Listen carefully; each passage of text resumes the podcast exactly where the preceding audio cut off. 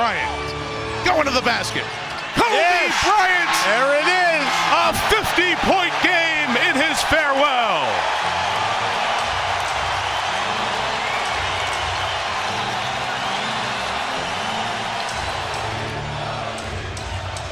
Final minute 30. Bryant from 14 has 53.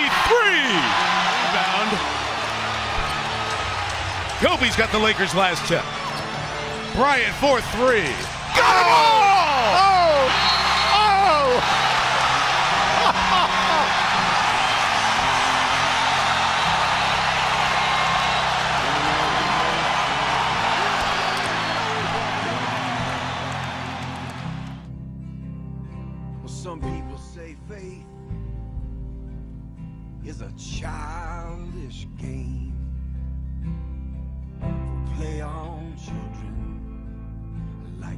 Christmas Day. I want you to live forever underneath the sky so blue. Um salve para você, fã dos esportes americanos. Sejam muito bem-vindos a mais um Playmaker Cast. Dessa vez a gente não poderia começar este programa, esse podcast, esse episódio que acaba sendo na semana do Super Bowl e a gente vai falar muito sobre ele, sem antes falar sobre essa perda inacreditável que nós tivemos neste último domingo, no dia 25, no dia 26, perdão, de, de janeiro. Kobe Bryant acabou falecendo devido a um acidente de helicóptero e deixou muita gente órfã de ídolo, de inspiração, de influência, de muitas coisas que a gente sempre busca e tenta o máximo copiar. A gente quando vê um ídolo ou algo do tipo, a gente se espelha demais e a gente sente como se fosse alguém da família, como se fosse alguém de fato que fazia parte do nosso ciclo e realmente faz, né? Se a gente for pensar, quantos parentes que a gente tem que moram tão longe da gente, ou a gente não vê uma vez por mês, duas vezes por mês, três vezes por mês, uma vez por semestre, e a gente ligava a televisão e toda semana a gente viu o Kobe Bryant jogar. E é com esse pesar que a gente começa, deixando o nosso recado, o nosso luto, o nosso respeito, o nosso pesar e o nosso coração com a família, com a Vanessa Bryant, com os filhos e com todos os fãs do basquete, do esporte, de Kobe e de tudo mais. Rafa, tá aqui com a gente, Rafael Lima. Muito obrigado por você estar aqui com a gente. Muito obrigado mesmo de coração. Como é que você tá, cara? Cara, não tem como dizer que tá bem, porque é difícil estar tá bem com tudo isso que aconteceu, cara. É bem triste, assim, quando a gente ficou sabendo. Difícil segurar as lágrimas, difícil é, até entender o que aconteceu, enfim, foi, foi muito complicado, assim. É, assim como você também escreveu um texto na Playmaker, está falando sobre o Kobe, enfim, não quero ser muito repetitivo, mas é só para dar um apanhado rápido, que é, era um cara que eu torci contra a vida inteira, eu torci pro Celtics, todo mundo sabe disso, enfim, e, mas ao mesmo tempo a admiração que eu fui criando nele e a ajuda que ele deu para gostar de basquete quando o Celtics era um time muito ruim e quando você é mais jovem e tal, você quer vencer, você quer você precisa ter se espelhar em alguma coisa interessante, alguma coisa boa. E o meu time não dava para me espelhar em nada. Então a minha meu barato era torcer contra os Lakers, torcer contra o Kobe. E ele me frustrava várias vezes. Só que essa rivalidade se tornou uma admiração e e como eu já disse, assim, é um cara que me fez chorar duas vezes, assim, acho que é o único jogador de basquete que me fez chorar duas vezes. Quando ele se despediu, me fez até comprar uma camisa do Lakers, enfim, é, eu tenho coleção de camisa, eu tinha do Karim, por respeito ao Karim do Jabbar, e eu tive que comprar do, do Kobe também, porque aquele dia, o que ele fez e a resposta que ele deu para os fãs e para mostrando para as filhas, assim, o nível que ele já jogou, enfim, aquela partida contra o Utah Jazz, aquilo vai ficar para sempre na minha memória de fã. E naquele dia eu torci para os Lakers, eu torci para o Kobe, o cara que eu sempre torci contra, eu torci a favor. E isso mostra a grandeza do, do Kobe, isso mostra é, o respeito que, que ele acabou causando em todo mundo que ama o basquete, que ama o esporte americano. É, outra coisa que eu falo no texto, assim, a Playmaker ela existe por causa do Kobe Bryant, porque se não fosse ele, muito provavelmente eu ia me dispersar do, da NBA, do basquete e, e, com isso dos esportes americanos, porque a NBA foi a primeira liga americana que eu passei a acompanhar. Então, assim, o Kobe tem uma importância tremenda até na minha vida por causa disso e na vida de cada um de nós que faz parte do Playmaker. Se não fosse o Kobe, a gente não ia se conhecer. Enfim, é, poucos de nós da, da, Playmaker já se conheciam antes da Playmaker. O projeto foi uma, um corpo vivo que todo mundo foi entrando, foi se apaixonando e tal, e hoje nós temos quase 30 pessoas fazendo esse negócio com muito carinho para todo mundo aí, para todo mundo que curte os textos, para todo mundo agora que está curtindo também podcast, enfim. E tudo isso existe por causa do Kobe Bryant, é uma das razões disso. Então só isso já vê o peso que ele tinha na, na minha vida, na vida de todo mundo, por isso que é tão triste, por isso que é como se fosse alguém da família mesmo, um amigo próximo, pela convivência à distância que a gente tinha. Então, esse programa vai ser dedicado para ele, obviamente. A gente vai falar de NFL. A pauta foi feita de uma maneira que ficasse mais leve o programa. A gente começa ele pesado, deixasse ele mais leve. Comer um cara alegre, de sorriso fácil, enfim. E vamos tentar ver se a gente consegue tocar o programa assim. É, é legal também, Henrique, Matheus, a gente está junto nesse programa. Acho que eu nunca fiz programa com os dois juntos. Enfim, vamos tentar nos divertir aí, entreter o público e as pessoas que nos ouvem tentar deixar esse, esse, dia, essa semana mais leve e projetar um Super Bowl que espero que seja maravilhoso e que coroe o final dessa semana de uma maneira bem melhor do que foi domingo passado. Desculpa me prolongar muito, mas o Kobe merece tudo isso. Valeu, gente. A ficha demorou para cair, Rafa. É normal a gente se prolongar um pouco mais quando a gente fala de alguém que foi o nosso herói de algum modo. Meu querido Henrique Gutiardi, bem-vindo a mais essa participação. Muito obrigado por você estar aqui, cara. Como você tá? Oi, Jeff. Oi, Rafa, Matheus. Cara, como o Rafa falou, não dá pra estar tá bem depois de uma situação dessa. Foi uma perda, acho que não só para quem gosta de basquete, mas para quem gosta de esporte em geral. É, você falava, não podia nem conhecer, mas você falava o nome do Kobe pra saber quem era. Esse era o nível que ele chegou ao redor do mundo. É, eu tava falando com um amigo meu que antes a gente pegava uma bolinha de papel, jogava no escutando Kobe, é, de, de alegria, né, de brincando, acho que a partir de, de agora vai virar um sinal de respeito. É um cara que realmente foi fantástico nas quadras. É, eu não acompanho basquete tanto tempo, não tive o, o, prazer de ver jogando ao vivo, mas eu já virei noite vendo o lance dele, vendo documentário sobre ele. É um cara realmente fantástico, eu tinha muito respeito, tenho muito respeito por ele. É, e acho que o Rafa falou, acho que praticamente tudo que tá dentro de, de cada um. É um cara que transcende rivalidade, ele é um cara que transcende o esporte. E é, é, uma perda muito grande, mas eu fiquei muito feliz de ver todas as homenagens, é, não só na NB, mas também tive na NBB. Os jogadores tomando as faltas de 24 segundos, de 8 segundos, até umas mais coincidência, né, como foi o Trae e o Devin Booker no jogo também. Acho que é. Acho que quando o mundo quer prestar uma homenagem para alguém, o mundo dá o seu jeito, mesmo que seja sem querer. É, o Kobe é um cara que merece tudo que ele conseguiu na carreira, ele é um cara fantástico. Fora das quadras também, a gente viu ano passado a fundação que ele criou.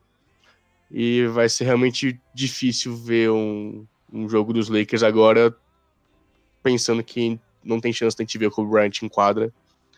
É, acho que é uma perda muito grande, mas a gente tem que lembrar sempre da, dos sorrisos que ele deu pra gente. Mesmo torcendo pros rivais, como é o caso do Rafa, a gente tem que sempre lembrar dos momentos de alegria dele e assim ter uma memória muito boa do, do Kobe Bryant, porque ele merece. É isso, Henricão. Meu querido Matt também tem aqui com a gente, Matheus Prudente. Obrigado por estar aqui, Matheus. Como é que você tá? Cara? É, cara, é. É como o próprio Henrique falou aí, a gente precisa lembrar do Kobe Bryant como um, um competidor, como um jogador fenomenal, que assim como o Rafael, é, eu sempre torci contra, eu sou, eu sou Suns, então toda hora eu tinha que ver o Kobe Bryant batendo no meu time, e isso para uma criança assim como nem eu, né, como eu era quando eu comecei a comer basquete, meio que é, mar, marcou, entendeu? E eu fiquei, né, na minha vida toda torcendo contra o Kobe Bryant. E quando ele parou, eu senti, entendeu? Que eu, eu, eu não apreciei ele direito, e agora também. Agora, depois da morte dele, é, dá para dá pra você pensar que você não apreciou direito a pessoa que você queria apreciar. E que você não sabia que queria apreciar até que você não tem como mais, né? Então, mas é como a galera falou, muitas homenagens e todas as homenagens são merecidas ao Kobe. E mas é isso aí, né? Super Bowl tá aí. O show tem que continuar, né, meu amigo? É, o show tem que continuar. É exatamente isso. Com o mundo pintado de purple and gold, né, de, de roxo e dourado, a gente não consegue ter um luto tão abrangente a ponto de querer vestir preto. Porque o preto nunca foi a cor de uma, de uma história escrita por Kobe Bryant. A, a vida de Kobe Bryant sempre foi muito colorida perante aos olhares daqueles que são apaixonados pelo basquete. São inúmeras conquistas que ele teve, números, números de fato, né? Inúmeros números, se é, se é que a, a poesia permite a gente poder falar isso. Mas nada, nada se compara à influência e ao que transformou a vida de muitas pessoas, a grande estrela e o ícone que é Kobe Bryant. O Mamba foi out, como ele mesmo disse, Mamba out para ele se retirar de vez, sair do espetáculo, fechar as cortinas e se retirar para, o para a eternidade. E assim a gente tem que viver o seu legado. Kobe, a gente está contigo e muito obrigado por tudo, cara. Vamos seguir em frente, porque essa semana tem Super Bowl e o Kobe, como um belo competidor, estaria com certeza muito feliz de assisti-lo e com certeza vai assistir lá em, onde, lá em cima, onde quer que ele esteja, independente da sua religião, que onde você, do que você crê após a vida, tá certo? Enfim, vamos que vamos. Kobe, obrigado.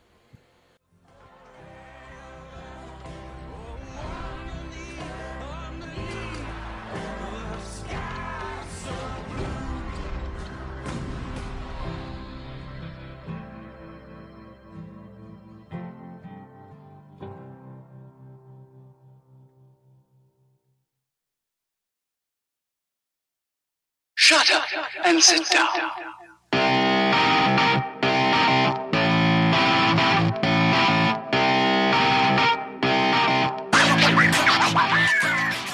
Bom, senhores, essa semana de Super Bowl e a gente tem que seguir em frente de fato como o esporte pede, como o esporte manda e como a gente é que é maluco pro esportes prefere e ama também.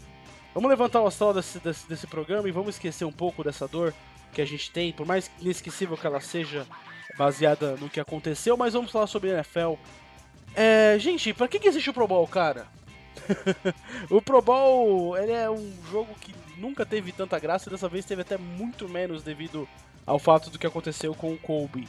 Porque como vocês têm ideias para deixar ele mais atrativo, eu acho que podia começar a valer alguma coisa, sei lá, mando, é, vamos dizer, se a FC ganhar o próximo Super Bowl vai ser na casa de alguém da FC, enfim, o que, que vocês acham?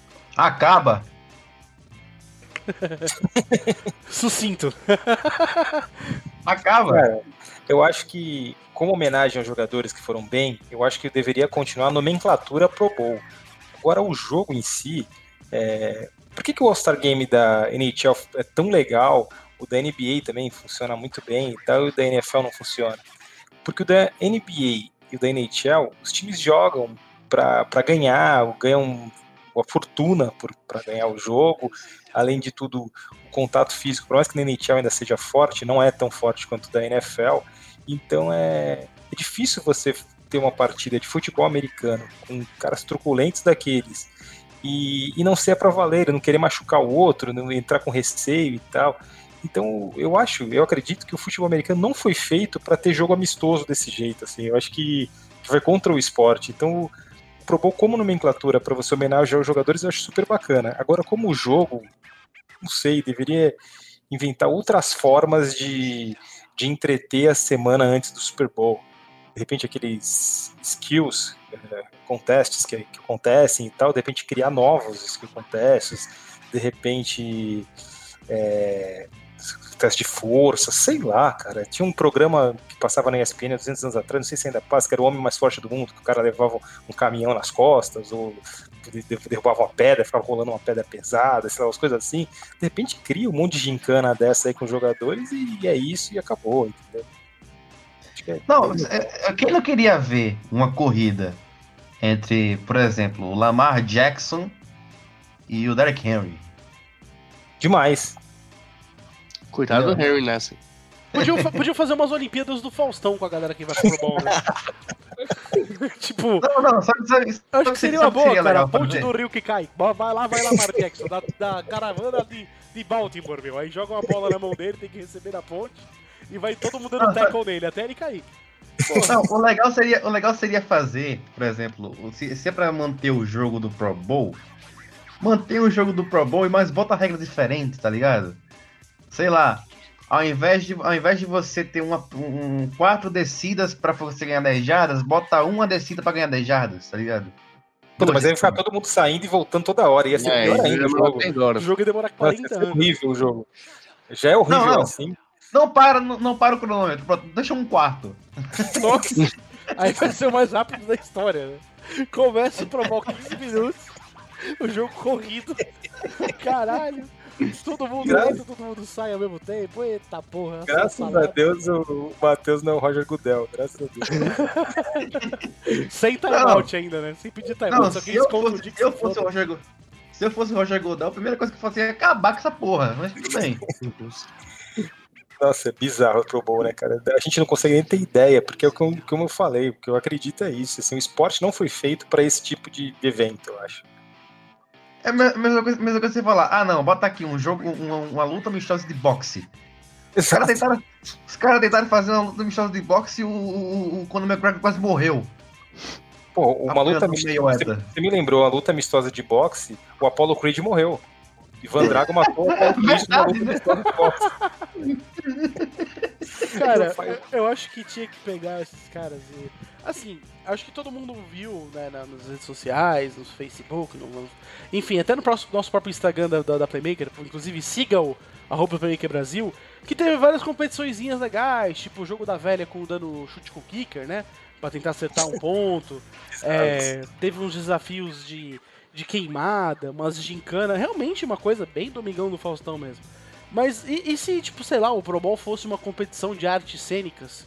Tipo, quem pinta um quadro, sei lá, porque os caras são bruta, bru, brucutu, todo mundo tá esperando. Vamos fazer o contrário, vamos quebrar a expectativa.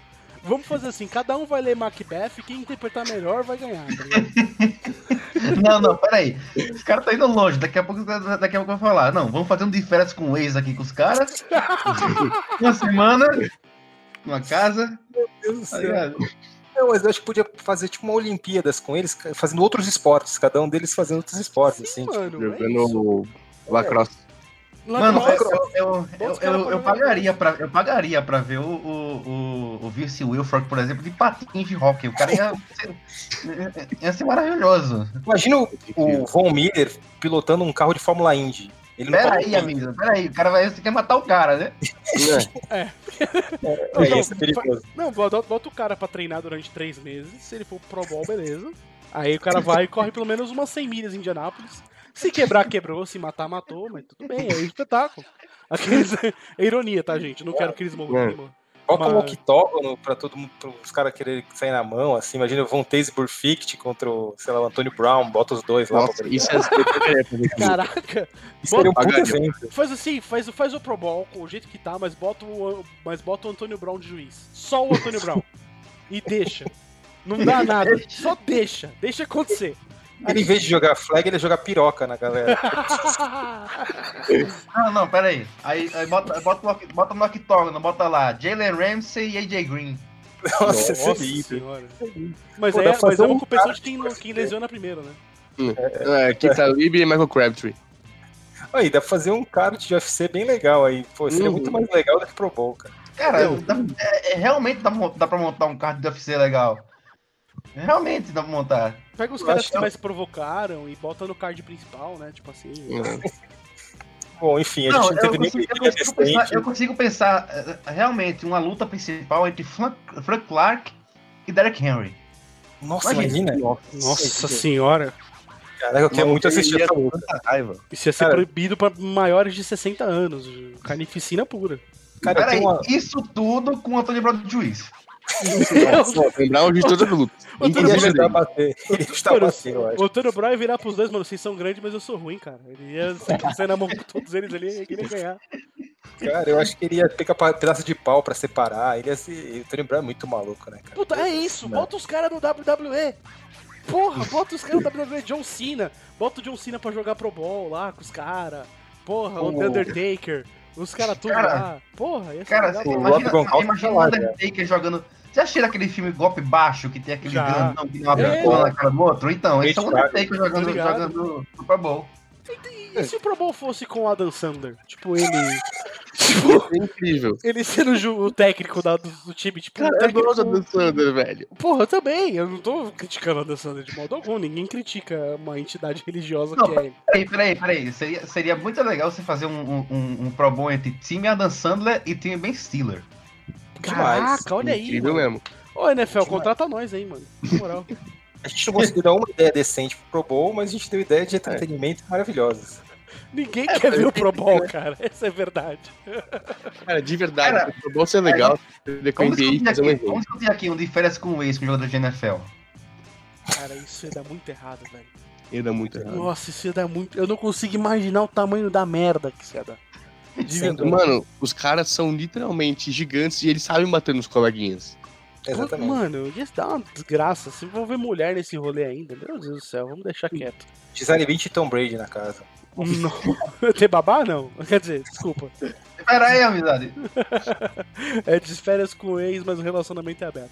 Enfim, antes da gente entrar no assunto Super Bowl, Que vamos, asneira, cara. vamos que acabar asneira. com essa balbúrdia? vamos, vamos falar de coisa séria. Mentira. A gente ainda tem mais uma pautinha ainda que a gente vai, é, de fato, colocar aqui pra gente dar uma risada ou pra lembrar de alguns momentos. Enfim, antes de começar o assunto, antes de entrarmos no assunto Super Bowl, vamos a um jogo rápido de perguntas e respostas inusitadas da temporada. Pra vocês, vou começar pelo Rafa.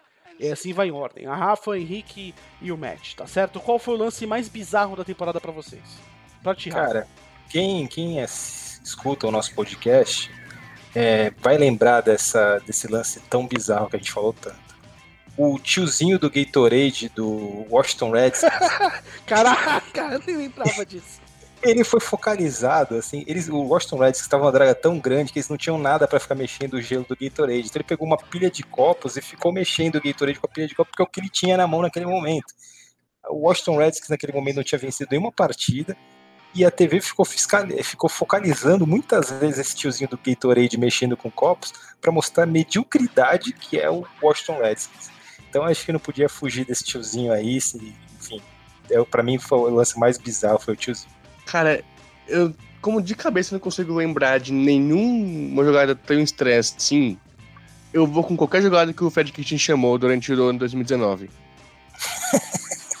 qualquer uma, vocês podem escolher pra mim. Teve uma muito legal dele, que ele tinha conseguido first down, só que ele desafiou ele mesmo. Ah, isso. Essa foi muito boa. e voltou isso, não Caraca, pode mais. crer, eu não tinha lembrado disso, pode crer. Eu escolhi os Browns pra essas coisas. Cara, ele Eles lançou, ele lançou a flanela antes da jogada terminar. Aí os caras conseguiram first down e teve que voltar. A jogada e erraram. E foi contra o Baltimore Ravens, eu acho que foi.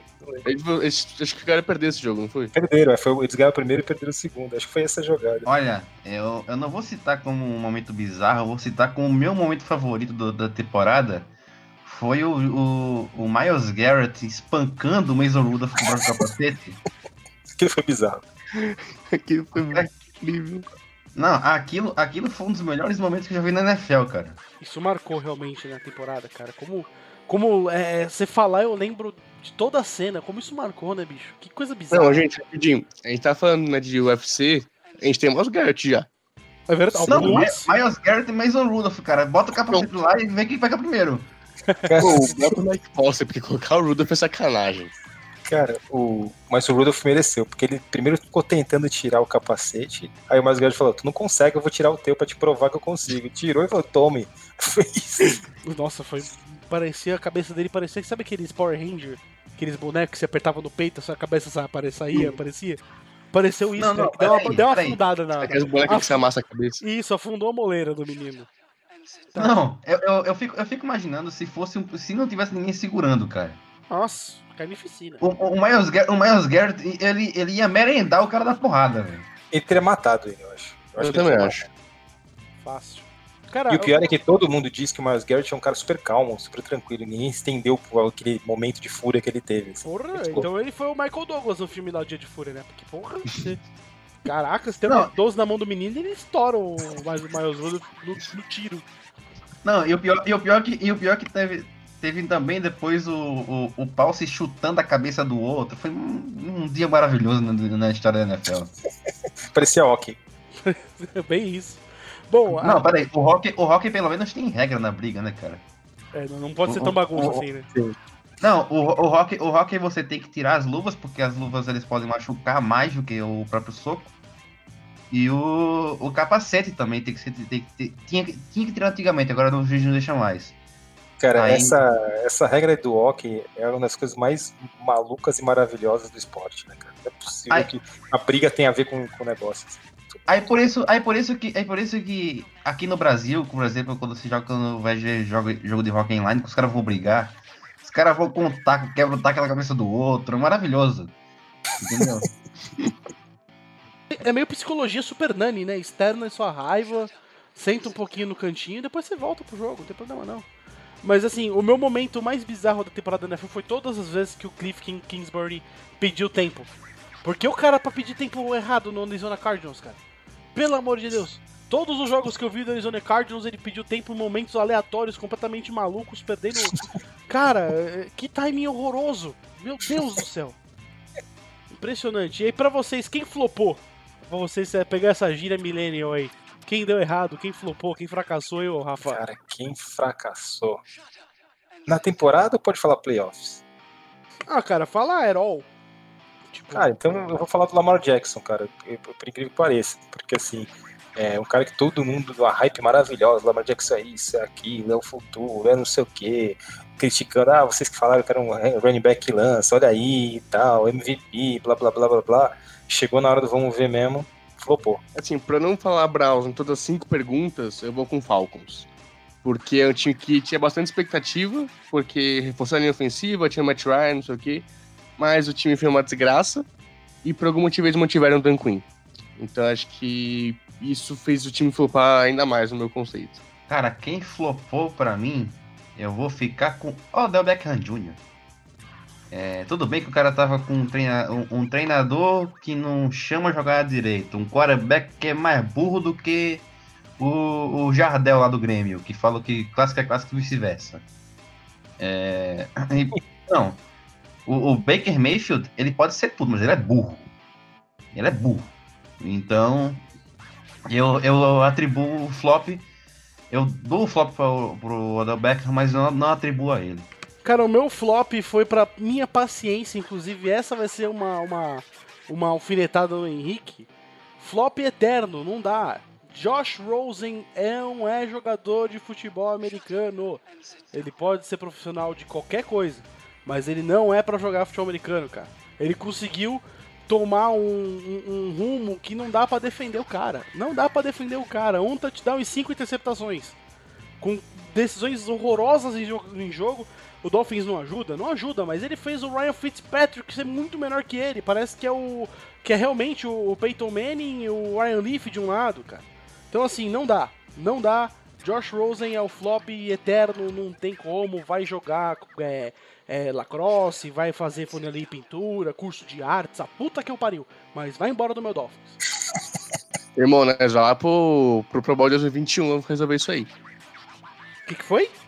A gente já pro octágono do Pro Bowl. Pro, hum? octágono do, do Pro Bowl resolver isso aí, Jeff. Olha, olha, peraí, peraí. Se vocês forem, eu quero ser o juiz. E olha que eu sou pior do que o Tony Brown. Cara, eu acho que não dá porque a gente tem uma diferença de peso gritante. velho. Henrique, eu acho que o, o Jeff iria te arremessar pra fora do Hard Rock Stadium. Provavelmente, mas ainda assim, eu confio no meu taco. Ô, louco! Que Ô, louco, homem, não. uau, nossa. Peraí, peraí. Eu já falei, eu quero ser o juiz. E se, e se eu for o juiz, eu só paro quando o olho de alguém chorar. Eu vou literalmente levar um taco, se for o caso. Precisa mais que isso, eu acho. Cara, só vem. Vai ser, vai ser tipo, agora que vocês falam de UFC, eu lembro de uma luta. Nossa, vai ser aleatório pra caralho esse podcast. Mas o. Eu lembro de uma luta que o Vanderlei Silva, né? Ele teve uma luta que ele lutou com um cara muito maior que ele no passado. Foi o. Minotauro. Foi o Minotauro Nogueira com Bob Stapp. Ah, é, foi o Bob Sapp com o Minotauro, pode crer. Eu falei merda, não foi o Vanderlei Silva. É, isso aí foi, foi. Eu acho errado, cara. É, pesos errados não devem brigar. Enfim, pra quem podemos cantar não era amor, ela era cilada. Pra mim é Baltimore Ravens. E pra você, Rafa? Pra mim, a relação Antonio Brown e Oakland Raiders, cara. É, não era amor, era cilada, cara. Desde o início ele não queria ficar lá. Então ele, ele só foi pra lá pra poder sair dos Steelers e de lá mesmo ele já imaginou ir pra outro lugar. Então o Oakland Raiders caiu nessa cilada aí. Boa, e pra ti, ô Henrique? É, essa aí eu vou ser obrigado a voltar pros Browns e falar que foi pro Kitchens. E como já diria Antônio Fagundes, foi mabilado assim. Né? pra ti, Matt. Pra mim, eu, eu, queria, eu queria deixar claro aqui que eu detesto todo o time de Los Angeles. Eu espero que todos, é, todos os times de Los Angeles passem uma draga de vence, sem vencer por 50 anos. Mas eu posso dizer que foi o LA Rams. É, principalmente Jared Goff. Eu peguei esse desgraçado em todos os meus fantasy. Todos! E Jeff todos- também. Eu também. Eu também, É, eu tenho um então- ódio desse cara já desde a temporada passada, agora só aumentou. Não, e todos eu troquei ele. Todos. Eu não aguentei. Pelo amor de Deus. Jared Goff do céu. Você é, é a personificação do jogador comum. Se você, se você tivesse, se você tivesse uma comparação aqui no Brasil, eu chamaria você, sei lá, do Hudson do Fluminense.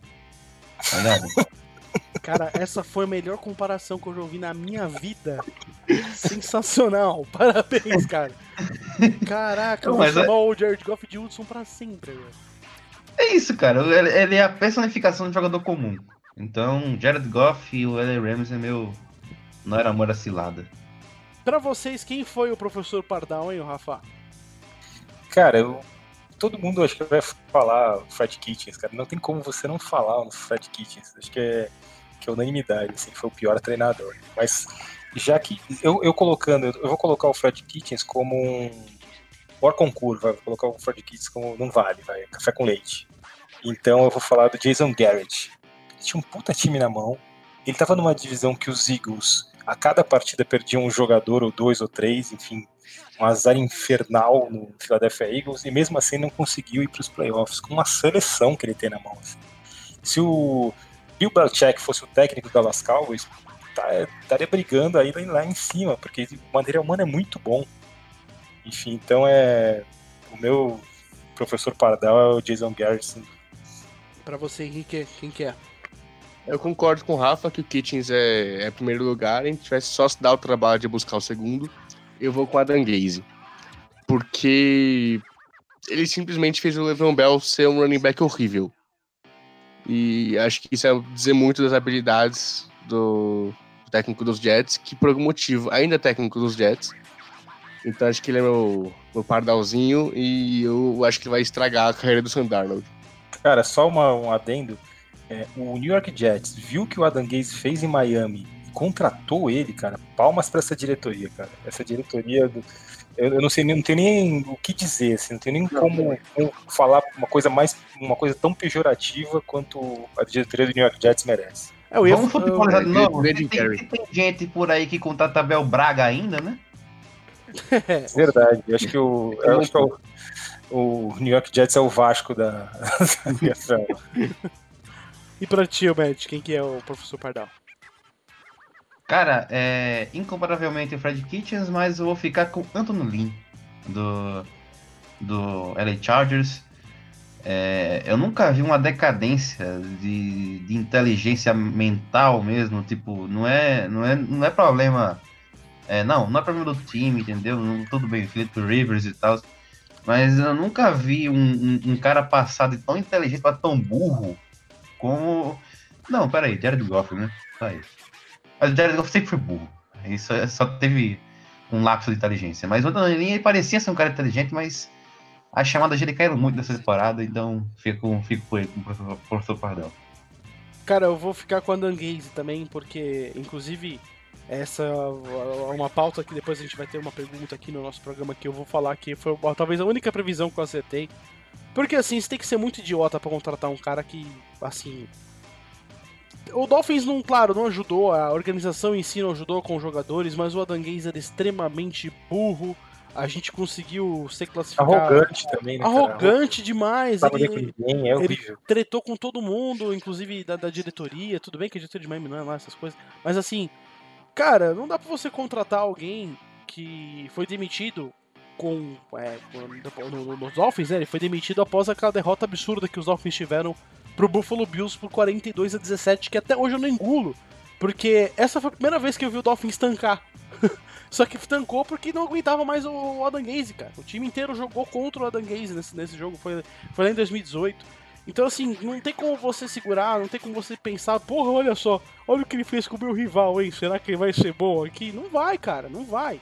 Então, assim, Adam Gaze é outro que, pelo amor de Deus, é, é muito escola de. de acho que ele, ele é o Fred Kitchens, pode se abraçar e ir pro inferno facilmente. Enfim, qual foi a maior maluquice do Antônio Brown, hein, Rafa? Cara, é, acho que a gente daria pra rodar assim entre nós quatro, cada um falar uma maluquice, falar de novo, falar de novo, assim. Porque o Antônio Brown fez bastante maluquice. Mas eu acho que essa última aí, dele agredir policial, jogar pirulito em forma de pênis nos policiais. Cara, isso foi um negócio fora do comum, assim, não, não, não dá para entender, assim, o que que leva um cara a fazer isso. A primeira, assim, a adquirir pirulitos em forma de pênis, já, já começa por aí, onde é que ele comprou isso? Depois atirar isso em policiais, assim, é, é, é surreal, esse cara tá com problemas mentais seríssimos, assim, precisa muito ser cuidado porque é uma bomba relógio. Eu tive a sorte de fazer um texto falando todas as burrices do, Antônio Brown no último ano, então eu tô com algumas bem frescas. Eu vou falar que é talvez faltar praticamente todos os treinos de pré-temporada nos Raiders, ficar puto quando você é multado, dar um soco no seu GM e xingar ele depois. E ainda reclamar que você perdeu seu dinheiro garantido no contrato. Então, acho que não sei, não é uma ideia muito boa pra, pra negócios, acho que faz você ficar meio mal com o time. Então eu vou com dar um soco na cara do Mike Mayock. Cara, só queria falar que ele realizou meu sonho, cara. Eu, eu sonho bater no Mike Mayo. Eu sonho bater com. Se, coloca, se colocar qualquer cara do Raiders na minha frente, dá um soco na cara. Não, não, tá- ele não tá errado, não, nessa parte não. Mas eu vou ficar com a maior loucura, eu vou seguir o Rafa aí, cara. O cara tacou trolha no policial, velho. Essa é imbatível, né? Essa é imbatível, não tem como. É Eu falei, eu tô pra não ficar igual os três. Não Não, tem- Não, tipo assim, tipo assim, eu, eu, eu- a única coisa que eu pergunto, assim, pra um cara que é. Um cara que fez o que ele fez, é, tra- tacou um, pirulito de trolho no policial, eu só pergunto, nessa parte pelo menos, de, de tacar coisas de policiais e brigar com policiais, tá errado? Não tá errado. não tá errado. Ah, não tá. Tá correto pra caralho. Foda-se, foda-se, foda-se. É assim, cara, Cara, a polícia foi lá chamada porque tava batendo uma mulher, cara. Ele tava ameaçando uma mulher. Ele tava ameaçando a mulher, cara. Isso, polícia isso não, tava isso- certa. isso- isso não tem como. Por isso tava muito certa, cara. Tá errado não tem da SWAT lá, pelo amor de Deus. Ou controle de animais, não sei. Mas assim. Mas assim, Mano, pra tipo assim, tipo assim, não. É, é- é a- a muito, é muito a sem noção. Meu Deus. A parte, a parte que, ele, que ele agrediu a mulher também teve aquela parte que ele ameaçou. Isso aí é um- uma total babaquice. Sim, Agora, tá, agora dá um soco no Mike Mayo, dá um punch na cara do. do, do, do- o- quando o, o, o cara lá, John Gruden reclamou com ele, ele deu um punch na bola, chutou a bola pra cima, deu um soco no GM, saiu falando free, free, free quando foi é, demitido dos Raiders. Ele é muito Tá, maluco, cara. Ele é Isso maluco. tudo não tá errado. Ele tá vivendo a vida dos sonhos. Cara, eu acho que a gente tinha que mostrar a vida do Antônio Brown nesses últimos meses pro Chico Buarque ele reescrever aquela música Construção, né? Tipo, bateu no GM como se fosse fácil, tá ligado? Uma coisa assim. e jogou piroca na polícia límpida, tá ligado? Um assim, tá ligado? Porque, meu Deus, é, é- é- isso, isso é enredo de filme de besterol americano, é inacreditável. Meu Deus. Cara, doideira demais. Mas assim, tirando. O Matt é muito maluco, cara. Eu tô com medo do Matt. Eu também, cara. O Matt, eu tô um pouco com medo, mas tudo bem. Cara, eu Eu acho só, queria, que. só queria- eu só queria deixar claro pra todos os policiais militares na, na- na- que estão ouvindo aí que eu não. Vê não bem o que você vai falar. É, Eu então. nunca, ataque- eu nunca ataquei trolhas e policiais. Só isso. Tá bom. Graças a Deus. A Graças a Deus. opinião, a opinião de Matt é, é pura e simplesmente da pessoa física Matt. Não representa Playmaker, eu deixar isso bem claro. Mas enfim. é, Eu acho que o, nome, o sobrenome dele é Matheus da Pereira Nunes, eu acho. bela referência ao choque, ao choque não, ao falha de cobertura. Enfim, eu acho que a maior, maior loucura do, do Antônio Brown, essa não tem como é imbatível, essa não é impossível bater. Mas, cara, ele ter sido chamado pelo Saints Pô, o Saints passou a mão na cabeça do cara, tipo, no sentido de, pô, vamos lá, vou te dar uma chance, faz um teste. Mas ó, vai sozinho. Aí o cara me aparece Com TV, o Nelson Rubens, com o TMZ, com todo mundo, com a puta que o pariu do treino. Cara, isso é muita coisa de sacana. Cara, ele é um doente, cara. Ele é muito doente. Tipo, o time deixou claro, mano. A gente vai te chamar pra um teste, você é um dos melhores wide receivers no, no jogo. A gente vai te dar um teste, mas assim, na surdina, quieto, na tua, o cara, mano, só faltou chamar a CNN. Do... Cara, é inacreditável, inacreditável. Cara, o Se fosse no Jeff, Brasil, da Atena tava cobrindo. Chama, cara, ia chamar o João Kleber, tá ligado? É não Mano, tô, porque mano, ele bem. falou que o, os Saints usaram ele pra ganhar atenção na mídia. Mano, olha isso, cara. Olha isso. Ele é muito louco. Cara, dizem que esse vai ser o último Big Brother. Eu acho que a Globo podia botar um, só um reality show do Antônio Brown no ano que vem. Nossa, joga o Antônio Dia Brown lá dentro, o Pedro Bial, o da, o da Dolabella, tudo lá dentro da casa. Tipo aquele do Ozzy Policiais. Osbourne. entendeu? Isso. Os policiais. Quê? Joga todo mundo, joga todo mundo os policiais, gente. É, então. A prova do líder vai ser quem taca mais piroca um no outro. Porra, cara, isso ia ser Polícia legal. 24 horas com o Antônio Brown. Mano, la- larga o Antônio Brown, tipo, sei lá, no Tatuapé, na Vila Madalena. Joga o, Antônio Brown na Vila Madá e larga. Vamos ver onde é que ele vai parar. Só deixa ele lá. E deixa tipo Discovery Channel pra ficar observando o comportamento do animal. Ele vai. Mano, pelo amor de Deus, cara. Chega, chega. Enfim, pra finalizar essas perguntas, eu quero que vocês me falem onde é que vocês erraram quando a gente chegou agora no Super Bowl, a gente chegou agora no final da temporada 2019-2020 da NFL. Onde foi que vocês erraram? Eu errei em cheio em falar que o Cleveland Browns ia ganhar a divisão, cara. Idem, cara, errei muito. Assim, achei que o Cleveland Browns ia arrebentar, porque o Baker Mayfield me enganou, aquele filho de uma égua. Enfim, o Del Beckham Jr. junto com ele, enfim, eu achei que, que ia dar super certo, assim, Karim Hunt entrar no meio ainda da temporada e foi uma porcaria, porque o Fred Kitchens, ele pode treinar a seleção, pode montar a seleção da NFL, botar na mão dele que ele não ganha o Super Bowl. Cara, eu botei os Browns 13 e 3. Eu me arrependo profundamente disso. Mas antes de eu falar que eu errei insanamente nos Browns, eu queria só deixar claro pra minha própria autoestima que foi um dos poucos que botou os Niners ganhando a divisão e coloquei isso com 12 vitórias. Então só. Nada a ver se eu falar que isso me deixa feliz, mas eu errei. Eu errei. Sabe quando você erra bonito, tá embaixo da trave pra fazer o gol você manda por cima? Então foi eu com os Browns. Cara, eu, eu, eu não posso falar a mesma coisa. Eu botei o- os Browns lá em cima e botei os Niners lá embaixo. Então a minha autoestima tá uma merda, né, hoje em dia. É, então, é isso. Eu coloquei os Niners lá embaixo. De divisão. Mas foi, não era nenhum exagero, não, cara. Muita gente achou que os 49ers não iam pegar nem o wildcard, nem chegar perto, assim. Inclusive, os 49ers são o assunto de agora. Vamos falar sobre o Super Bowl. Chega de balbúrdia, chega de bagunça, chega de meia-culpa. Vamos entrar no assunto, de fato. O que fez o São Francisco 49ers chegar no Super Bowl, hein, Henrique? Cara, acho que foi o Kyle Shanahan. A gente vê, ele fez, principalmente nos dois jogos do, de playoffs, contra Vikings e contra Packers, ele fez um esquema de, de jogadas terrestres que eu achei muito bom, eh, usando bastante, bastante criatividade para fazer os bloqueios, né, ainda mais no, contra os Vikings, um front seven bem forte contra o jogo terrestre. Mas eu gostei bastante do que ele fez, não só nos playoffs, mas na temporada inteira. Acho que a galera gosta muito dele no vestiário. Tá claro que ele é, se não o melhor, um dos melhores play callers ofensivos na, na NFL hoje. Eu acho que ele é o principal motivo do time ter chegado na, no Super Bowl em Miami. Eu acho que ele tem tudo para levar os Niners a, a, a um sucesso bom nos próximos anos quando ele estiver lá. Cara, eu acho, eu concordo com o Henrique, assim, com certeza o Shanahan é o principal responsável pelo time, mas eu coloco também, assim, a questão defensiva. Os Niners era um time que não interceptava ninguém e passou a interceptar muito agora nessa temporada. Além disso, assim, a defesa, o front seven também é, é muito mais é, incisivo, preocupa muito mais a, a defesa adversária, aliás, o ataque adversário do que antes, enfim.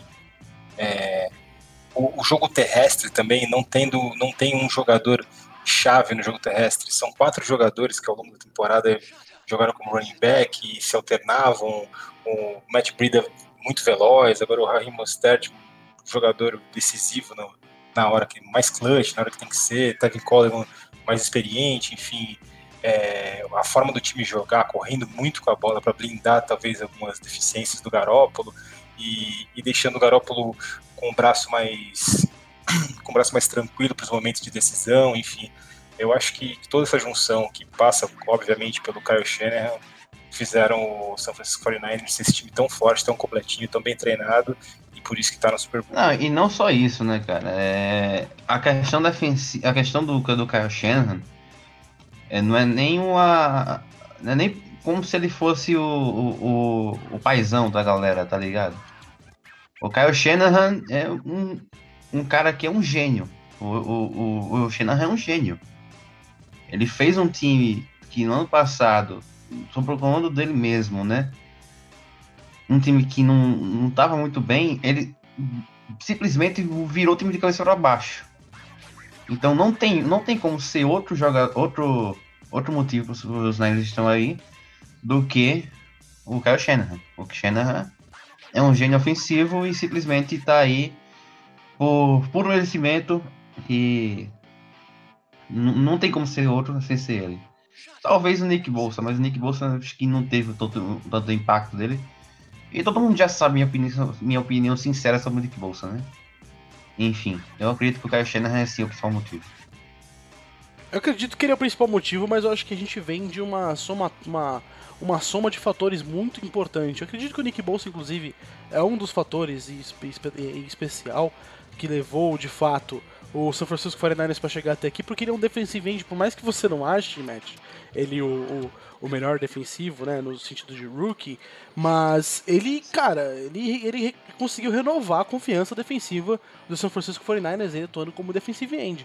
É, fora isso, é, você ter aproveitado tanto é, o fato que você conseguiu como melhorar o ataque, você teve jogadores que eram muito, como o Mostert, né, no caso, que eram muito é, questionáveis, muito a, a, crítica nunca gostou muito deles, os, a, os, a, imprensa nunca foi muito com a cara dele, e agora vem sendo uma surpresa, inclusive quebrando recordes e agora né, na, nas finais de conferência. Então, assim, acredito que o 49ers é uma grande soma de fatores que chegou, inclusive, mas nada disso seria possível com o principal, sem o principal fator, que é o Kyle Shanahan. Mas do outro lado, Matt, você que é torcedor do Kansas City Chiefs, o que, que você me diz do que fez chegar o, o, esse time até o Super Bowl nesse momento, cara? Para mim, Patrick Mahomes. Não, para mim, o principal motivo pelo que os Chiefs chegaram no Super Bowl foi a evolução da defesa terrestre. Concordo 100%. É, é uma defesa boa no sentido de pass rush, de tudo, né? Mas o, eu acho a secundária dos Chiefs, assim, muito, muito, muito, muito, assim. Nossa senhora, não gosto, cara. Eu não gosto da secundária dos Chiefs. Mas assim, o, a, secundária, a secundária dos Chiefs eu não, gosto, não poderia gostar ano passado, mas nesse ano tá, mudou muito. Jarverius Ward, como já citei no último podcast, para mim, o terceiro melhor cornerback da, da AFC, só perdendo pro Davis White e pro, e pro é, Stephen Gilmore. E tem números aí para provar, o cara só cedeu um touchdown na temporada. É, só cedeu, se eu não me engano, foi o terceiro em passes completos, né? Menos cedeu passes completos na, na temporada. Isso, isso enfrentando dois receivers como, por exemplo, o DeAndre Hopkins, o T.Y. Hilton. Então, é, eu acho que o, o próprio o próprio Chavez Ward evoluiu muito, mas a evolução da defesa terrestre dos Chiefs foi algo surreal. E isso aconteceu no momento que turbulento do time. Quando o time tava com muitas lesões, aí descobriu do nada o Mike Pennell, descobriu o Colin Saunders, que muita gente pensava que ele não estava pronto, né? Red Ragland, e até o próprio Tyron Matthew, que caçou muito bem lá no meio do campo. E o Chris Jones também, quando ele voltou da lesão, que ele se encaixou muito bem. Então, é... a evolução da defesa dos Chiefs acho que foi o principal motivo. Porque o Mahomes está lá. O Mahomes está lá, sempre teve lá. Mas é, a defesa do Chiefs precisava fazer o suficiente para ataque ganhar. E antes não fazia. Cara, eu concordo 100% com o que o Matt falou, acho que não tem nem nada a acrescentar. Assim, é a evolução defensiva que fez o Kansas City Chiefs chegar no Super Bowl, porque é, sem isso ele sofria muito como sofreu no passado contra os Rams, por exemplo, foi um tiroteio maluco acabou perdendo, contra os Patriots, enfim. Então esse acerto da defesa do meio da temporada para frente, além do, de um fator que pode até soar estranho, mas assim a lesão do Mahomes também ajudou ele mesmo, porque agora ele está muito mais descansado do que ele tá, do que ele estaria, assim, tem menos jogos que os outros, enfim. É, também ajudou, enfim, acho que, é, que o Mahomes já é o cara que é o melhor quarterback da liga, sem dúvida nenhuma, e com uma defesa que, que agora ajuda, que, não, que acaba não fazendo com que ele tenha que fazer danar em pingo d'água o tempo inteiro, a equipe chegou no Super Bowl e já adiantando aqui, é, eu acho que, o Kansas City Chiefs é, tem um leve favoritismo, bem leve, mas eu acho que tem. Não, e assim, a, a, a lesão do Mahomes, ela não só ajudou o, o Mahomes, ajudou o time inteiro. É, o time inteiro tava, no começo da temporada, tava jogando tudo nas costas do Mahomes, o Mahomes é MVP, o Mahomes consegue fazer tudo. Aí depois que o Mahomes se machucou, a galera falou, não, a gente tem que se ajeitar e jogar como um time. Por isso que a vitória contra os Vikings, por exemplo, é minha favorita. Ali foi a primeira demonstração de que os Chiefs eram um time de Super Bowl. Porque era um time que estava conseguindo achar relógio, principalmente. Um time que estava tendo uma defesa muito agressiva, o Steve Stone lançou do Blitz, faz Blitz louca, que agora não, não é mais toda hora, né? Antigamente era toda hora, agora só tá só às vezes, só em momentos cruciais. E eu acredito que a lesão do Mahomes ajudou muito o próprio Mahomes, que tava parecendo o Frankenstein, tava com problema na mão, problema no tornozelo, no joelho, em todo lugar. E também a, ajudou o time dos Chiefs a ser um time, não só um, um bando comandado pelo Mahomes. Cara, eu concordo com o que o Matheus e o Rafa falaram, que um dos principais motivos dos Chiefs estarem no Super Bowl é a melhoria da, da defesa terrestre. Mas eu vou falar Mahomes por causa dos dois jogos de playoffs que, que ele fez contra Texans e contra Titans. Que simplesmente ele botou o jogo nas costas. A gente viu o último inteiro do Chiefs não fazendo nada no começo do jogo contra os Texans. E o Mahomes simplesmente falou: tá bom, resolvo tudo isso. Passou para acho que 5, 6 touchdowns. Teve um jogo monstruoso do partir de segundo quarto. Chegou a virar o jogo antes do intervalo. É, e aí a gente viu depois contra o Titans, acho que o, o símbolo da, da partida foi a corrida dele para touchdown de só 20, 30 jardas, que saiu quebrando o tackle, é, arrastando uma galera para end zone. É, então acho que eu vou falar Mahomes porque sem ele, acho que os Chiefs não, mesmo com a defesa como melhorou, acho que se não tivesse um quarterback no nível dele, não conseguiria chegar no, no Super Bowl. Acho que teria caído talvez para os Texans ou para os Titans. Então acho que ele é o ele é aquele upgrade. É um time bom, um time que melhorou bastante na reta final, mas ele é a cereja no bolo.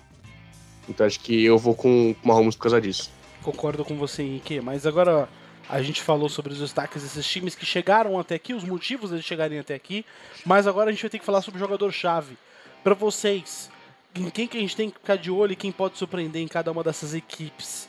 Eu gostaria de começar e eu quero apontar por uma guerra de defensive ends que nós vamos ter nessa, nessa, nesse Super Bowl. Eu acho que os nomes que podem se destacar com grande importância e por algum motivo também podem copiar Von Miller e ganhar o, o, o, o MVP das finais, sendo jogador de defesa, pode ser tanto o, o Frank Clark quanto o Nick Bosa. São dois jogadores que vêm jogando muito bem nessa off-season, os dois estão, inclusive o Frank Clark tem 4 sacks e o, e o Nick Bolsa tem 3. São dois jogadores que eu acho que são muito importantes, tanto para a confiança defensiva de suas equipes, tanto também importante no desempenho individual e no que eles vão tentar fazer. O Nick Bolsa vai ter um trabalho maior de tentar jantar o, o, o, o Patrick Mahomes ou até mesmo é, fazer alguma jogada screen para tentar proteger nas corridas. Só que o, no caso do Frank Clark, ele vai ter que ser mais rígido e proteger mais as corridas também. E claro, se der tempo, conseguir atravessar e jantar ou, fazer o, o Jimmy Garoppolo rastejar no chão. Eu acho que esses dois nomes, para mim, são algo que a gente tem que observar bastante, tanto o Frank Clark quanto o Nick Bolsa. Para você, Rafa, quem, quem pode ser o destaque de cada time? Cara, eu acho que você pontuou super bem, assim, questão defensiva. Só que eu acho, eu não sei, alguma coisa me diz que esse Super Bowl vai ser um Super Bowl bem ofensivo. Logo, não vai ser um Eagles versus Patriots, porque acho que aquilo é, acontece, sei lá, cada uma vez a cada 100 anos, mas eu acho que vai ser focado no, no ataque. E sendo focado no ataque, eu acho que o Mostert, pelo lado do São Francisco 49ers, pelo que está apresentando nas últimas partidas, pode ser esse ponto de desequilíbrio no jogo terrestre. Por mais que a defesa dos Chiefs tenha melhorado no jogo terrestre, é, enfrentar um, um, jogo terrestre tão versátil como esse do, do Francisco 49ers, comandado pelo Kyle Shanahan, é, é, muito difícil. Então acredito que se os Niners vencerem, vai passar muito por esse jogo terrestre. E hoje o jogador de running back tem mais se destacado é o Mostert, por isso que eu acho que no caso do São Francisco seria ele. No caso do Kansas City, aí não tem o que dizer, assim, é o Mahomes. Não tem, não tem como falar outro, outro jogador, porque é um jogador que vira partida, partidas, é um jogador que tira coelhos da cartola, é, enfim, é um jogador que fantástico e com certeza tem, tem tudo para carregar seu time para ser campeão do Super Bowl é, passa muito pelas mãos do Mahomes. Como surpresa de um lado e de outro, a surpresa que é uma surpresa entre aspas, na verdade, pelo lado de São Francisco seria o Richard Sherman, porque se a gente está falando do Mahomes do outro lado, que é um cara que lança muito bem a bola, se o Sherman conseguir uma interceptação, pode quebrar um pouco a confiança do Mahomes, que é um cara que está muito pouco interceptado. É, em contrapartida, o Sherman ganha, ganha essa, se enche todo também, assim, ganharia essa confiança e, e poderia ser um, um fator importante para uma vitória do, São Francisco. Já do lado do, Kansas City, um jogador que poderia surpreender, na minha opinião, é o Sammy Watkins, porque se o Rio vai ser um cara muito marcado, é, o Sammy Watkins pode brilhar, é um cara que recebe muita bola funda em profundidade, é um cara que está recuperado de lesão, então de repente ele pode ser um jogador que vai surpreender aí, pode ser um jogador de receber o touchdown da vitória, enfim, algo do tipo. Então acho que a surpresa e o principal jogador eu acredito que são esses que eu falei. Cara, eu acho que para ficar de olho, eu não vou. Quem acha que vai ganhar MVP do jogo, eu vou com o Jimmy Garoppolo. Porque ele é um cara que não teve que passar muitas vezes a bola. Praticamente não passou nenhuma vez a bola contra os Packers. É, eu não acho que para ganhar de um cara como o Mahomes você consegue sair pro jogo terrestre. O Garoppolo vai ter que fazer mais de seis passes no jogo. Acho que ele vai ter que ser um pouco mais de um fator. Eu tô curioso para ver, porque não teve que ser um fator muito grande em nenhum dos dois jogos do time.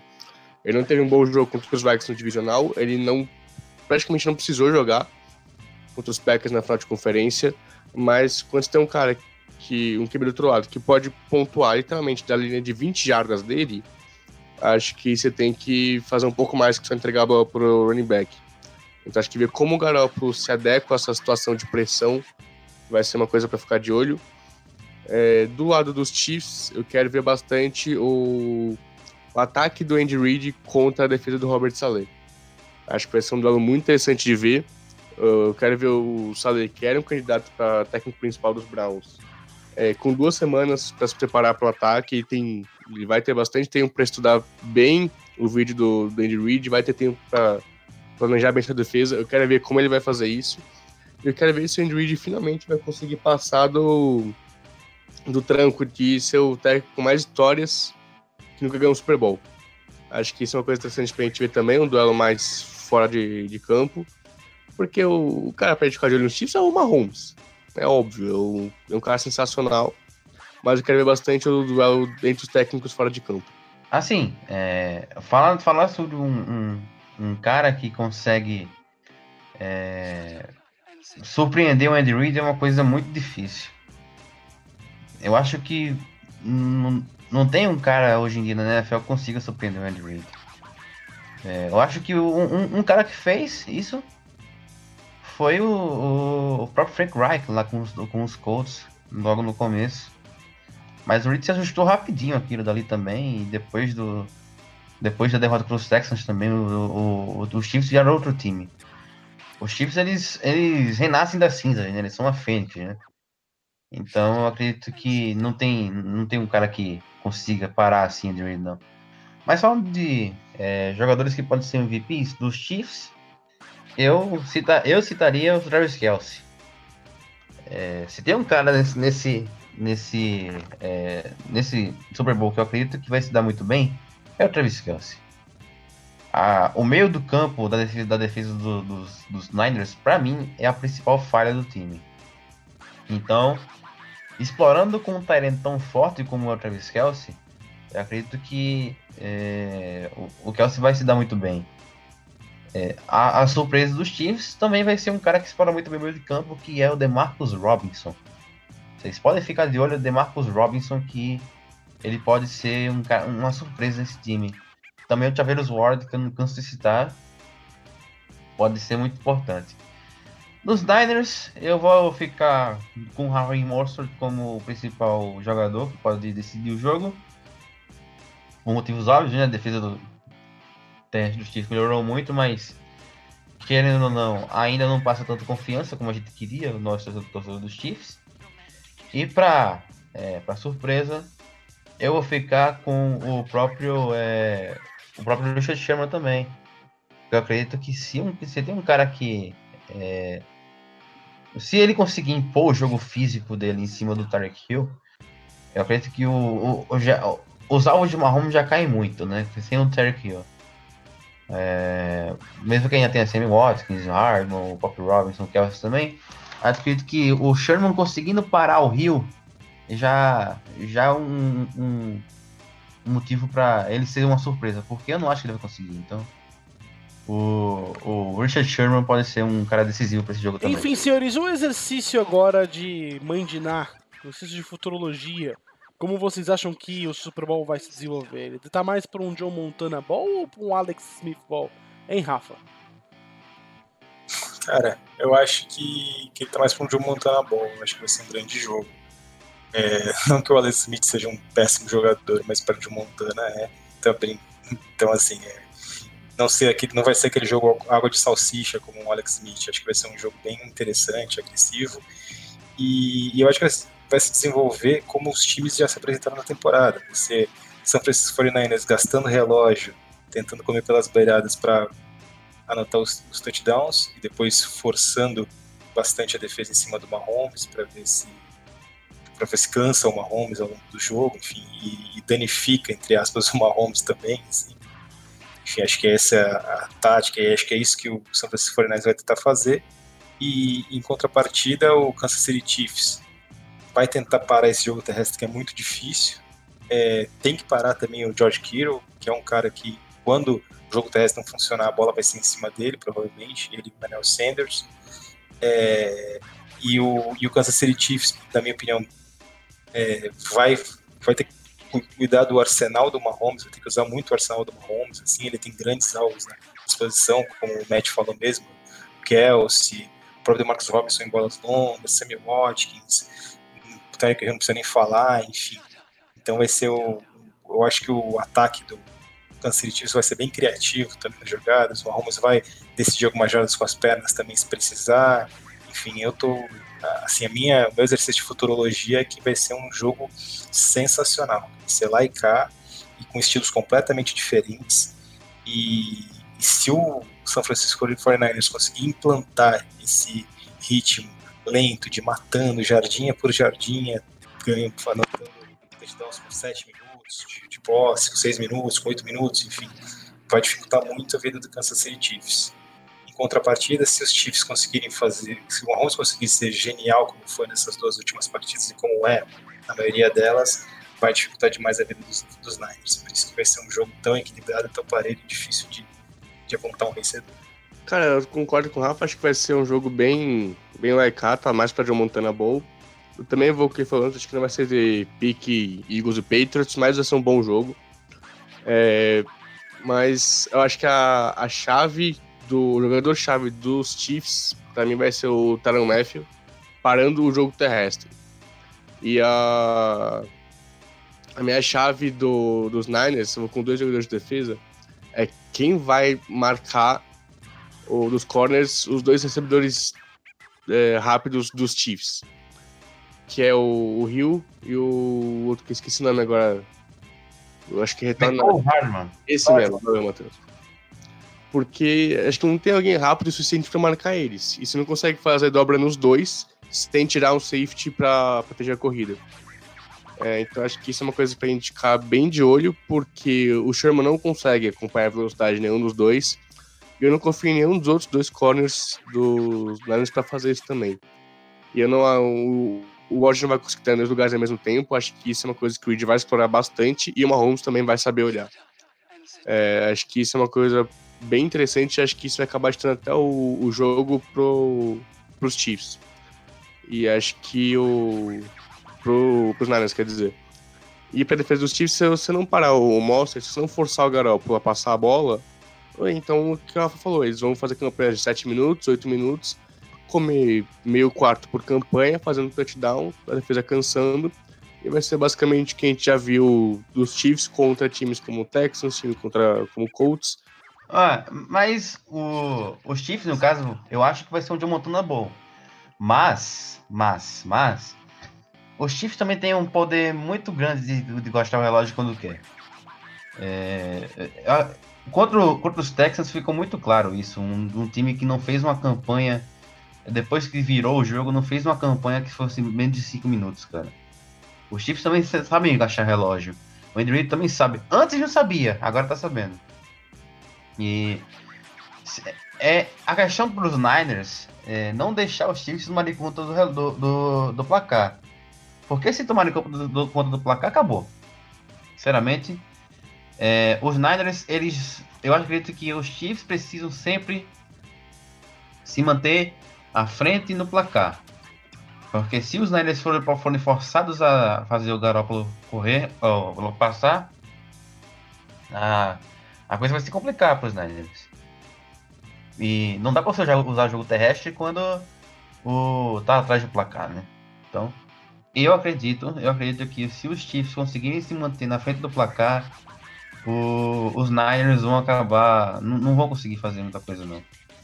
Mas eu acredito que vai ser um dia montando da bola sim, vai ser um, um- não vai ser um, um Eagles e Panthers, mas vai ser um- pelo menos um jogo de 30 pontos aí para um dos ataques ou dos dois.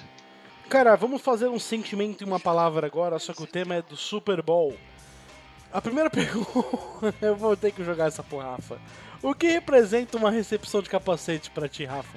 Um palavrão, cara. Eu tô pensando em algum palavrão aqui que não tá. Tô tentando, eu tô tentando lançar, lançar um palavrão leve. Eu vou, eu, eu vou, ser, vou ser bonzinho, eu vou ser fofo. Vai ser Carribeiro. Vou ser carribeiro, eu vou dizer frustração. Querendo dizer uma coisa bem pior do que isso. Que, que fofinho, cara. E pra você, ô, ô Matt? Eu, eu, eu, pense- eu, no silêncio que o Rafa deixou, eu pensei que ele ia mandar a quinta geração de Jeff lá na, naquele lugar, tá ligado? A vontade era essa. eu fiquei tão feliz esse dia. Enfim, Eu vou, eu vou ao contrário do, do Rafa, eu vou. Ao contrário mesmo, eu vou na empolgação. Acho que é empolgante. e pra ti, ô, ô, Rodrigo? Rodrigo, ó, ô, Henrique. Alegria. Alegria pra mim é alívio ver que os meus Dolphins continuariam invictos. Porque essa recepção da David Tyree pra mim é pra- quando, quando aconteceu, cara. Esse drive aconteceu, uma, uma quarta pra, pra três, o Eli Manning converteu. Teve uma quase interceptação dos Patriots, que agora eu não lembro, acho que foi o Santos Samuel. Não aconteceu, o, o Santos Samuel dropou a bola. Aí vem essa terceira pra, pra sete, se não me engano. O, o Eli Manning consegue fazer esse passe saindo do pocket, quase tomando sec se desloca, manda um passe espírita pra um cara que nunca tinha recebido uma bola a temporada inteira e naquele jogo já tinha recebido para touchdown e três passes que foi o David Tyree. Quando isso aconteceu, meu amigo, eu falei, meu, agora os Giants vencem o Super Bowl e não deu outra. Deu três jogadas depois, o Eli Manning passou o Plex Burris e salvou o Miami Dolphins de não ser mais o único time invicto campeão da NFL. Então, meu amigo, é alívio. Cara, Mas- você imagina o, imagina o jovenzinho Rafael, como diria Luxemburgo, com a pica apontada pro Shell,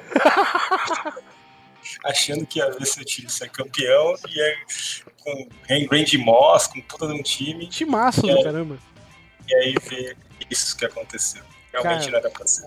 Inacreditável. Mas, Eu acho que se esses times se enfrentassem mais 10 vezes, provavelmente seriam 9 vitórias dos Patriots. sem É, dúvida. naquele dia.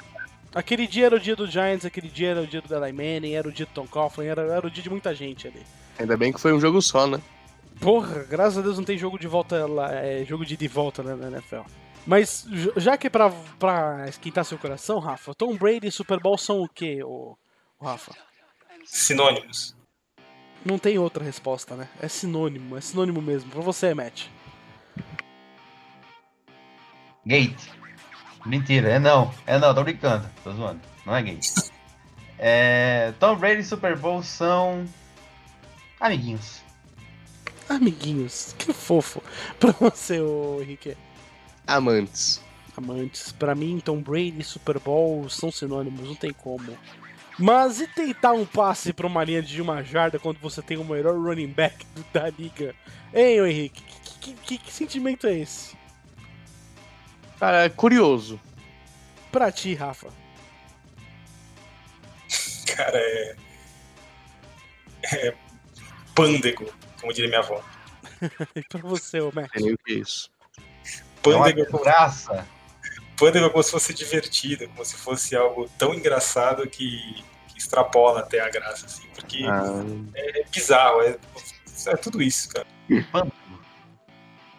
Pra Ah. ti, Matt. Uma desgraça, cara. Eu perdi dinheiro naquele jogo.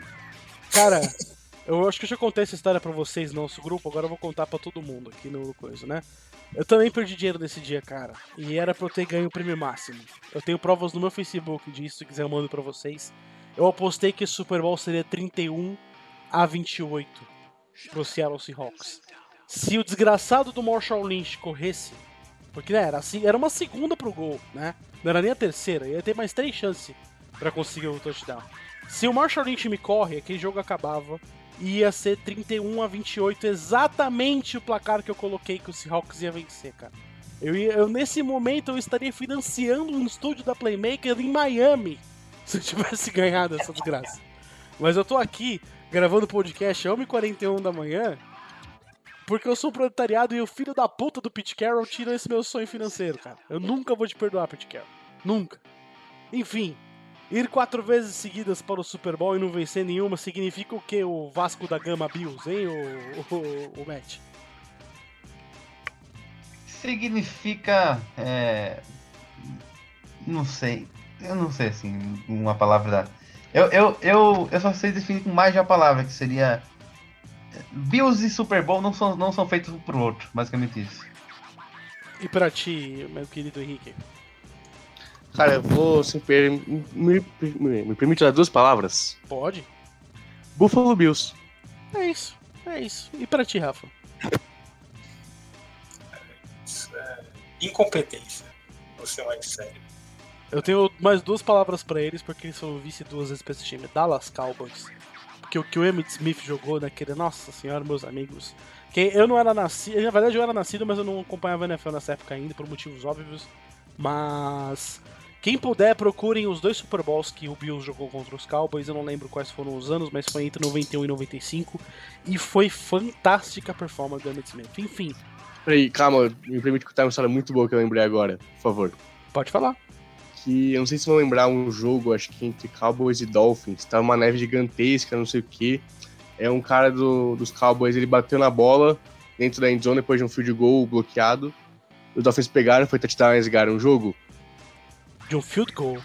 Do- É. Dos Dolphins, eu acho que não foram. Eu, foi, eu não lembro os Dolphins, mas lembro que teve. Não foi o Dolphins esse jogo, não. Então foi outro time, só que eu esqueci agora quem é.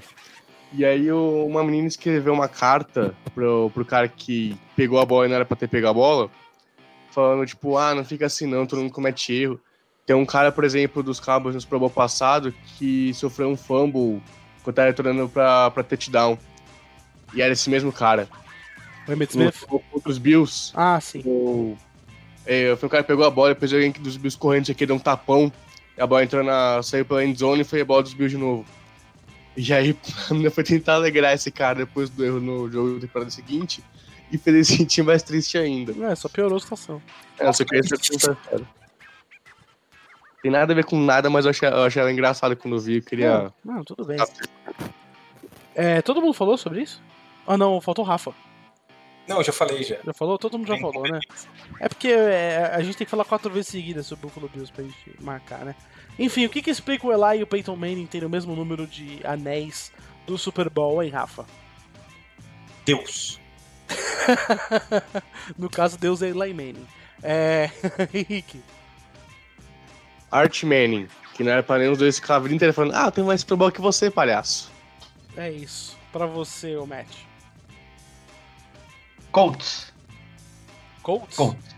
Colts. Inteligente, inteligente tipo, Eu te acho inteligente. Se você for pensar, é bem isso mesmo, cara. Cara, o, o, o, o, o Indianapolis Colts é o único time da história do planeta que tem os dois melhores prospectos da história da NFL em Peyton Manning e Andrew Luck e saem disso daí com um título. é, você, você exagerou do Andrew Luck agora, mas tudo bem. Não, não, peraí, eu tô falando de prospectos prospecto, assim, vindo do de- college, vindo- vindos do college. O, o Andrew Ah, Luck, sim. pra mim, é, a- a- só, só fica atrás de Peyton Manning como o maior prospecto da história do college. Só isso. Bom, enfim. É, quem ainda não falou foi o Henrique, né? Ou já falou? Não. Fala. É, ah, não, mentira, falei sim. Hã? Falei sim. Ele o Watchmen. Ah, é verdade. Nossa, quem tá com agora sou eu. Mas enfim. É, a escolha da Shakira e a Jennifer Lopes para o show do intervalo foi o que, Rafa?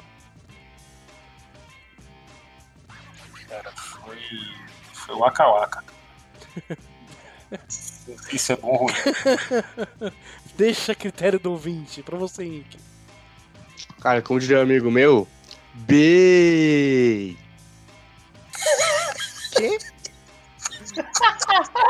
Eu não sei o que você falou, se foi bem de Beyoncé, se foi bem. Não, foi bem. Ah, Foi bem, bem. bem! Quando você É. chuta a bola pra escanteio. Bem, É. entendi. você não é tão bom sonoplasta, Henrique. Mas enfim. Se ele faz isso jogando bola com essa animação toda, ele não ofender ninguém. Tipo, Eu entendo. Você falou bem com, com o corpo falando pra dentro. Que isso, cara? Mas enfim. Uma ocupação dormindo no quarto do lado, eu queria acordar ele. Tudo bem, tudo bem. É brincadeira. Cara, ele não vai ganhar de ninguém assim. Nossa, biotônico Fontona no menino. Enfim, Matt, o que, que você acha que foi? Matt? O Matt se assustou com o Ben, eu acho. Não, eu não tô rindo, cara.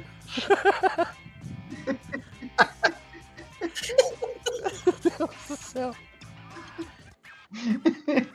Tá, tá, tá, pergunta de novo. A escolha da Shakira e a Jennifer Lopes pro show do, do intervalo. O que, que foi, cara? É. Precisa. Eu, Muito tam- precisa. eu também acho que foi precisa, cara. Um Super Bowl latino. Pô, legal. Muito melhor que o Maroon 5, que pior show da história do Super Bowl, inclusive. Enfim, pra finalizar agora, eu Não, quero foi pior que o Coldplay, cara. O Coldplay foi triste demais. Mas não, é que sabe qual foi o é o fato? O Coldplay ainda foi salvo pela Beyoncé e pelo Bruno Mars.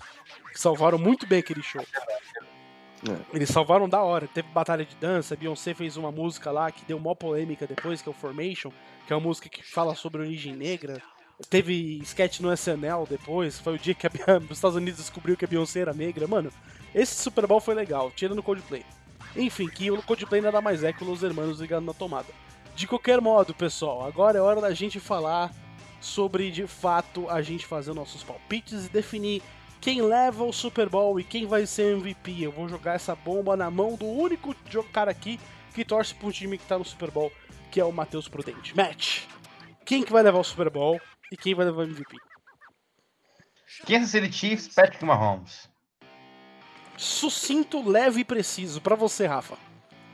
Acompanha o relator. Pra você, Henrique. Niners, pro desespero do Matheus, Nick Bolsa.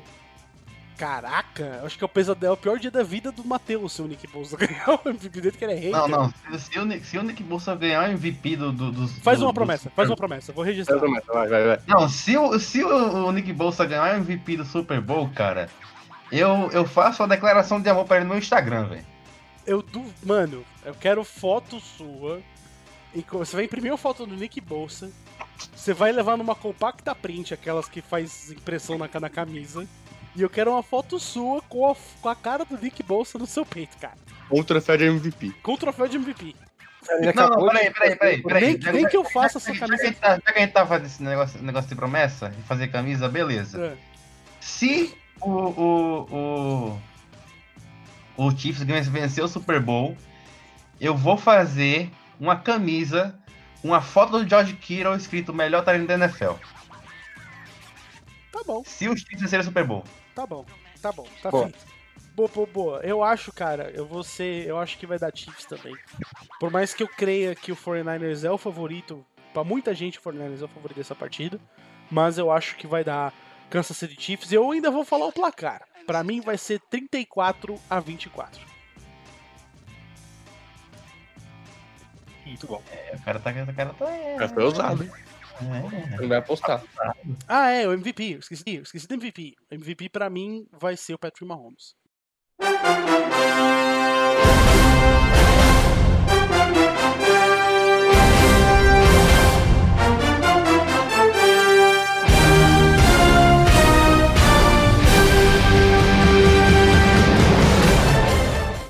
Sim, meus amigos, esse foi o fim de mais um episódio dos nossos podcasts aqui da Playmaker Brasil. A gente agradece a sua paciência, a sua audiência.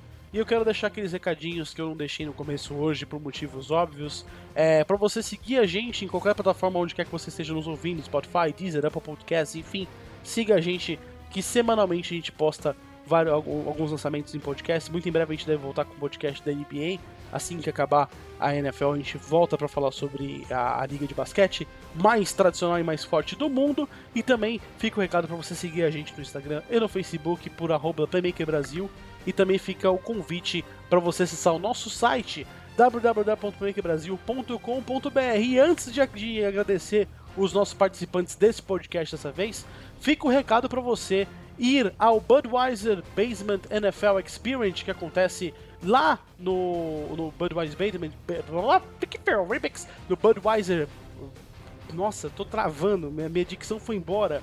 No Budweiser Basement, que vai acontecer nos dias 31, 1 e 2 de fevereiro, que inclusive é o dia do Super Bowl. Se você está interessado em curtir uma experiência fantástica com várias coisas, várias atrações, desde churrascada, a cerveja, a tudo que você gosta, tudo que você almeja tudo que você quer para ter uma experiência de futebol americano, procure saber sobre o, o Budweiser Basement NFL Experience lá no nosso Instagram, no nosso Facebook e no nosso site, que é bombardeado por, por informações e notícias dos esportes americanos, menos lacrosse, www.playmakerbrasil.com.br, meu querido Rafa. Muito obrigado pela sua participação, cara. Valeu. Valeu, galera. Valeu, Jeff, Henrique, Matt. Foi muito legal fazer esse programa hoje, dar risada, porque assim, os últimos dias foram bem pesados por causa do Kobe, enfim. Então a gente pôde se desvirtuar um pouquinho do, do assunto Kobe, assim, pôde rir, acho que a foto foi leve a gente se divertiu bastante, assim. É, eu queria mandar um recado aqui, queria agradecer o pessoal que mandou mensagem pra gente aí, Antônio Luiz Melo Almeida, Jorge Cruz, é, Fernanda Rocha Lima, é, Gabi Luiz F. Itu, é, Cover Football, Thiago, Thiago Miller, enfim, é, Matheus Batista Pinheiro, Álvaro Martins, enfim, Chico Henrique, Macoerra, enfim, um monte de gente aqui que mandou mensagem pra gente no Instagram, queria agradecer essa galera aí, continuar acompanhando a gente, acompanhando a gente. Enfim, é, a gente vai, vai continuar levando conteúdo, a NFL vai acabar, e mesmo assim a gente vai fazer um especial ainda sobre a NFL, e depois a gente vai falar sobre NBA também. É, queria convidar, já reforçar o convite do Jeff, vai, vamos com a gente assistir o Super Bowl lá no, na NFL, na NFL Experience, enfim, vai ter muita coisa legal lá no Morumbi, em São Paulo. Se você mora perto de São Paulo, se você é de São Paulo, da capital, vai lá, cara, vai aprender a chutar a bola, receber passe, a lançar a bola, vai jogar Madden, vai comer a churrascada, que é sensacional, beber Budweiser gelada, assistir o Super Bowl com a gente, enfim, vai ser bem bacana, vai ser uma festa muito legal. E conto com você lá, você que curte a Playmaker, você que ouve nossos podcasts, acessa o nosso site, vai encontrar com a gente lá, porque vai ser inesquecível, até porque a gente falou, vai ser um jogão e, e é legal a gente assistir tudo isso juntos. É, vai ser aniversário do Jeff também, o Jeff vai levar bolo, é uma coisa importante também a se dizer. É isso, galera. Valeu, até a próxima. É, vai ser meu aniversário do Super Bowl e mais uma vez o Dolphins não vai me dar presente nenhum. É, a vida tem dessas, né? A gente faz escolhas erradas e tem que arcar com elas. meu querido Henrique, muito obrigado pela sua participação hoje, cara. É, queria agradecer, valeu Jeff, valeu Rafa, valeu Matheus. Foi um podcast bem legal de fazer, né? Depois de um dia tão difícil como foi, né, do, do acidente do Kobe. É, dar umas risadas também é, é sempre bom nessas horas. E também queria reiterar o convite que o Rafa fez. Vamos lá no evento da Bud, vai ser bem divertido. Vai ter um monte de coisa, a gente vai ver o Super Bowl todo mundo. É, vamos chorar que não tem Super Bowl, é nóis. E também quem quiser apoiar no Madden pra mim, estou à disposição, vou ficar lá os dois dias. E também lembrar que a gente não vai ficar muito tempo sem, fim- sem futebol americano. A XFL vem aí, começa dia 8 de fevereiro. E acho que vai ser bom pra preencher um vazio que fica quando a NFL vai embora. É, a XFL deve ser a WWE do futebol, do futebol americano, mas deve ser bem interessante. Pois procura saber sobre as regras, vai ser bem legal, cara. E meu querido Pera- Matt. Johnny? Manziel lá. Quero ver o Johnny Manziel lá pra dar risada. Sim, e o Macaron também. Vixe, tanto Bust vai estar lá. Mas enfim, meu querido Matheus Prudente, muito obrigado pela sua participação e boa sorte no Super Bowl, cara. Valeu, Jeff. A promessa tá feita, viu? Super Bowl, se, ganha- se a gente ganhar, vai ter camisa do George Kittle. Só não vai ter, não vai ter aquela foto lá do, do Andy Curti. Pelo amor de Deus. Mas, ó, falando de, de, de o que fazer quando a NFL acabar, vou deixar aqui o meu jabá para o hockey. Hockey no gelo. Acompanha o hockey aqui no, na Playmaker, a gente faz uma cobertura bem legal. E acompanha o hockey, dê uma chance pro hockey, porque, como eu sempre falo, brasileiro gosta de gol e porrada. No hockey tem os dois. Então, acompanha o hockey depois de NFL acabar. Mas antes, vamos para o Super Bowl e Go Chiefs. Sim, meus amigos, a gente agradece mais uma vez a sua paciência, a sua audiência.